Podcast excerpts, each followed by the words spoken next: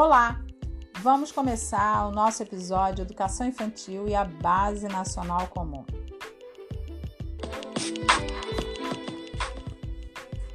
A educação infantil na Base Nacional Comum é aquela expressão pré-escola utilizada no Brasil desde a década de 80, ela expressava o entendimento da educação infantil como uma etapa anterior à escola. E isso era ruim, né? Porque entendia-se que a escola só começava a partir do ensino fundamental, colocando a pré-escola numa educação é, informal, né? não numa educação obrigatória. Então, a Constituição de 88 atende creches e pré-escolas e vai entender creches e pré-escolas de 0 a 5 anos de idade como um dever do Estado. E, posteriormente, a LDB, em 96, vai incluir a educação infantil como uma etapa da educação básica. E isso vai fazer toda uma diferença em relação à valorização desse segmento de educação infantil. Embora seja reconhecido o direito de todas as crianças como dever do Estado, a educação infantil ela passa a ser obrigatória para as crianças a partir de 4 anos de idade, de acordo com a emenda constitucional número 59 de 2009, que determina a obrigatoriedade da educação básica dos 4 aos 17 anos. Essa extensão de obrigatoriedade incluída na LDB em 2013 vai consagrar plenamente a obrigatoriedade das matrículas das crianças de 4 e 5 anos nas instituições de educação infantil. Isso é aí um grande ganho para o segmento educação infantil. A inclusão da educação infantil na BNCC é mais um importante passo nessa caminhada histórica aí.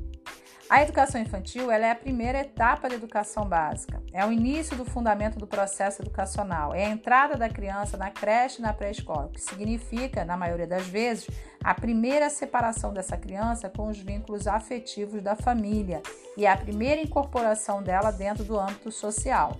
Nas últimas décadas, vem se consolidando na educação infantil a concepção que vincula dois processos que são indissociáveis: educar e cuidar. Esses processos educativos devem permear toda a educação infantil. Então, nesse contexto, creches e pré-escolas, ao acolher as vivências e os conhecimentos construídos pelas crianças no ambiente da família e o contexto da comunidade, vai articular com suas propostas pedagógicas. Então, é necessário manter os laços, porque existe uma complementaridade da ação da família. Nas diretrizes curriculares da educação infantil, que é a resolução número 5 de 2009 diz o seguinte: que a criança é um sujeito histórico de direito e que nas interações, relações e práticas cotidianas de vivência, ela constrói sua identidade pessoal e coletiva, brinca, imagina, fantasia, deseja, aprende, observa, experimenta, narra, questiona e constrói sentidos sobre a natureza e a sociedade, produzindo cultura. Então, são produtores de cultura, não são apenas receptores de cultura.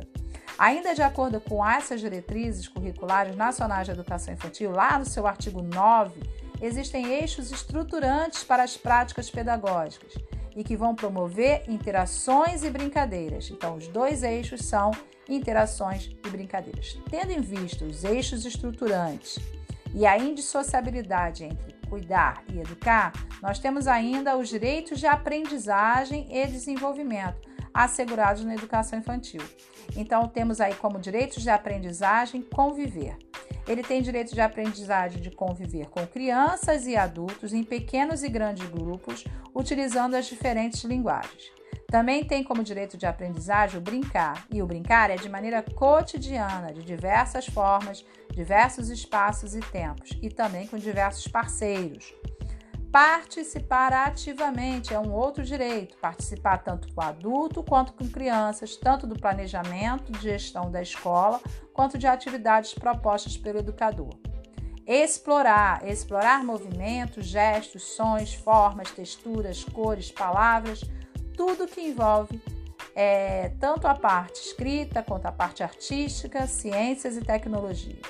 Expressar, ele é um sujeito dialógico, criativo, sensível e suas emoções, sentimentos e dúvidas e até hipóteses precisam passar por diferentes linguagens. Conhecer-se. construir sua identidade pessoal, sua identidade social e sua identidade cultural. Isso constitui formar uma imagem positiva de si e de seu grupo. E diversas experiências também de cuidados, interações, brincadeiras e linguagens vivenciadas no ambiente escolar, no ambiente familiar e no ambiente comunitário. Essa concepção de criança, como se observa é, dentro da BNCC, é uma criança que questiona, que tem hipótese, que faz julgamentos, que assimila valores e constrói conhecimento, se apropria desse conhecimento por meio da ação e das interações. Então, eu tenho que ter sempre, dentro do ambiente escolar, intencionalidade educativa nas práticas da educação infantil. Essa intencionalidade ela consiste na organização de proposições pelo educador de experiências que permitam que as crianças conheçam a si, ao outro e aprendam a conhecer e compreender as relações com a natureza, com a cultura, com a produção científica, com as tecnologias, e isso vai desde aprender a vestir-se quanto aprender a escrever, mas aprender de maneira lúdica. Então não é uma obrigação antecipar nenhum conteúdo do ensino fundamental. Ainda falando de educação infantil, precisamos nos preocupar com a trajetória e com a, transi, com a transitoriedade da educação infantil. Então, é necessário que a gente pense também em mecanismos de transição, sempre avaliando o seu desenvolvimento, avaliando as suas aprendizagens, levando sempre em conta o seu desenvolvimento pessoal e também o seu desenvolvimento coletivo. Então, na educação infantil, a avaliação ela assume um papel de observação, acompanhamento do desenvolvimento da aprendizagem. Para isso, eu preciso utilizar múltiplos, múltiplos é, instrumentos: relatório, portfólio, desenhos, é, escrita espontânea, tudo que faça eu perceber como está sendo a evolução da criança nos diversos campos de experiência. Nós temos aí como campos de experiência o eu, o outro e o nós, que é a interação com seus pares e com os adultos. A criança vai constituindo aí o modo próprio de agir, de pensar, de sentir, vai descobrindo seus modos de vida, o modo de vida das pessoas, os modos de vida das culturas, isso é muito importante. No campo de experiência corpo, gesto e movimento, ela vai trabalhar o corpo, então gestos, movimentos, movimentos impulsivos, movimentos intencionais, movimentos coordenados, movimentos espontâneos. Então eu tenho que proporcionar diversos momentos que ela brinque com o corpo, faça gestos de maneira livre, mas também de maneira orientada. Traços, sons, cores e formas têm a ver com conviver com diferentes manifestações artísticas, culturais, científicas, locais e universais no cotidiano da educação escolar, possibilitando a criança, por meio de experiências, vivenciar diversas formas de expressão, de linguagem, de artes visuais, pintura, modelagem, colagem, fotografia, música, teatro, dança, é, vários momentos em que ela possa fazer essa expressividade por meio das manifestações artísticas, culturais e científicas. No campo de experiência escuta, fala, pensamento e imaginação, desde o nascimento a criança participa de situações comunicativas.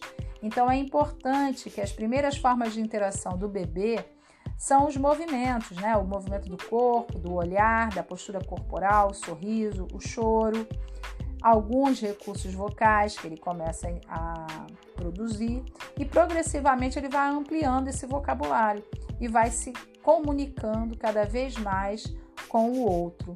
Então, desde cedo, a criança manifesta essa curiosidade com a cultura escrita, com a cultura oral. Então, é necessário criar situações para que ela desenvolva esses processos. Já no campo de experiência, espaço, tempo, quantidade, relações e transformações, as crianças vivem inseridas em espaços e tempos diferentes, em dimensões diferentes, em mundos diferentes, em fenômenos naturais e culturais diferentes. Então, desde pequenas, elas procuram se situar em diversos espaços, na casa, na rua, no bairro, na cidade, em diversos tempos, dia, noite, hoje, amanhã. Demonstram também curiosidade sobre o mundo, sobre o mundo físico, o próprio corpo, os fenômenos atmosféricos, os animais, as plantas, as transformações da natureza, mas também nos fenômenos culturais, nas transformações é, geográficas, nas transformações históricas. Então é necessário, nesse campo de experiência, trabalhar a observação, a instigação, o levantamento de hipóteses, a consulta de fontes de informações, as suas respostas e curiosidades e, a, e também as suas indagações. Assim, a instituição escolar deve criar oportunidade que as crianças ampliem o conhecimento do mundo, não só o mundo físico, mas o mundo social e o mundo cultural, para que ela possa utilizar no seu cotidiano.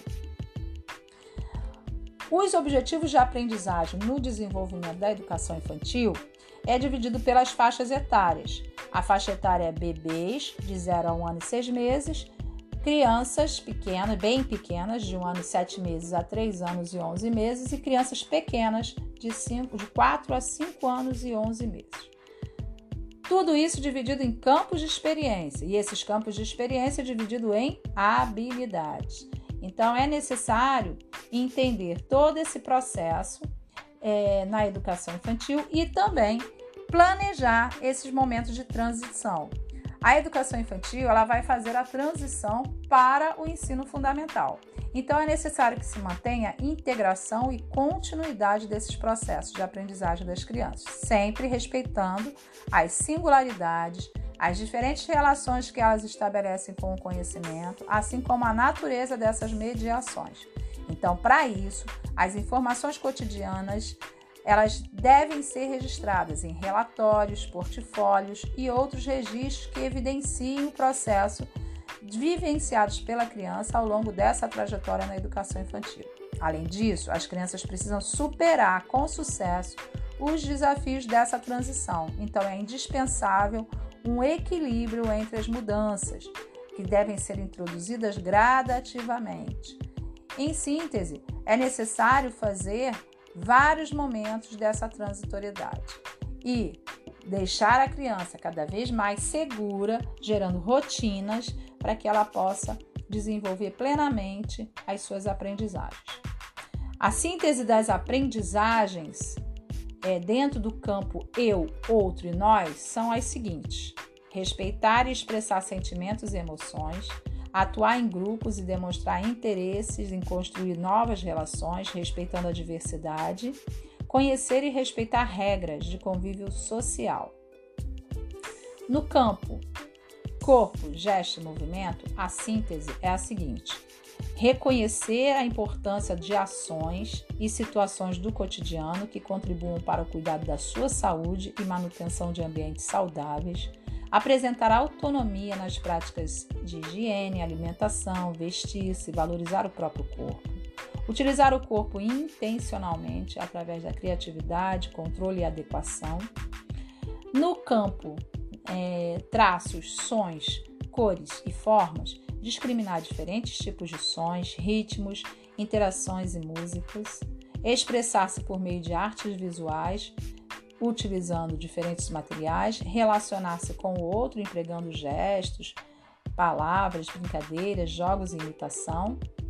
No campo escuta, fala, pensamento, imaginação, expressar suas ideias, desejos, sentimentos, argumentar e relatar fatos oralmente, conseguir fazer uma sequência temporal e causal, organizar a fala no contexto que ela é produzida, ouvir, compreender, contar, recontar, criar narrativas, conhecer diferentes gêneros e portadores textuais.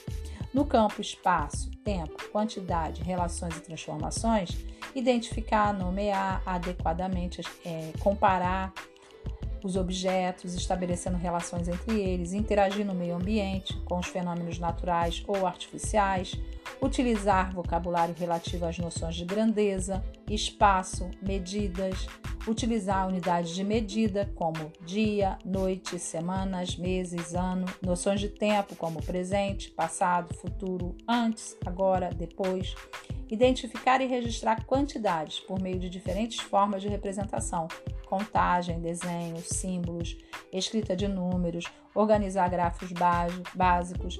Então, tudo isso é o que deve ser desenvolvido dentro do segmento, né, dentro da, daquela etapa de educação infantil, sem antecipar nada do ensino fundamental. Tenho que trabalhar letramento, mas não sou obrigada a trabalhar alfabetização.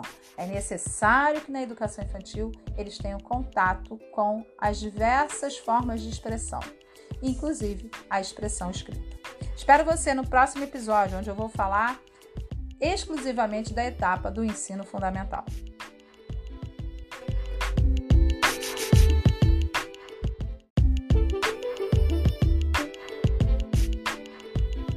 Olá, tudo bem? Participe do novo episódio, um episódio falando sobre educação infantil na BNCC. Vai ser um prazer te ver.